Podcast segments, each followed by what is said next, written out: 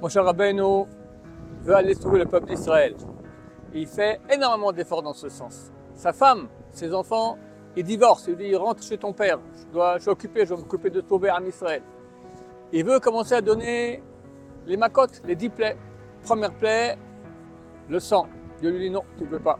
Pourquoi? Parce que l'eau du Nil, elle a soulevé ta corbeille. Tu dois avoir reconnaissance du bien. Bon, les crapauds, idem, sont sortis de l'eau. Après, les poux, idem, ne peut pas frapper la terre. La terre, elle a caché l'Égyptien que tu as tué, donc elle t'a aidé.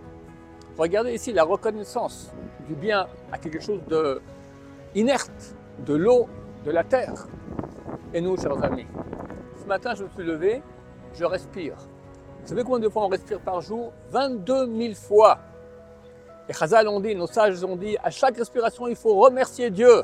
22 000 fois remercier Dieu. Si quelqu'un se rend compte de tous les bienfaits que Dieu lui fait tous les jours, tous les jours, sans cesse, sans cesse, sans cesse, une machine qui fait 22 000 actions comme ça pendant des dizaines d'années, jamais il faut l'amener faire un test, jamais il faut l'arranger tout, elle fonctionne. Comment on doit remercier Dieu? Et plus on remercie, plus lui, il va nous aider.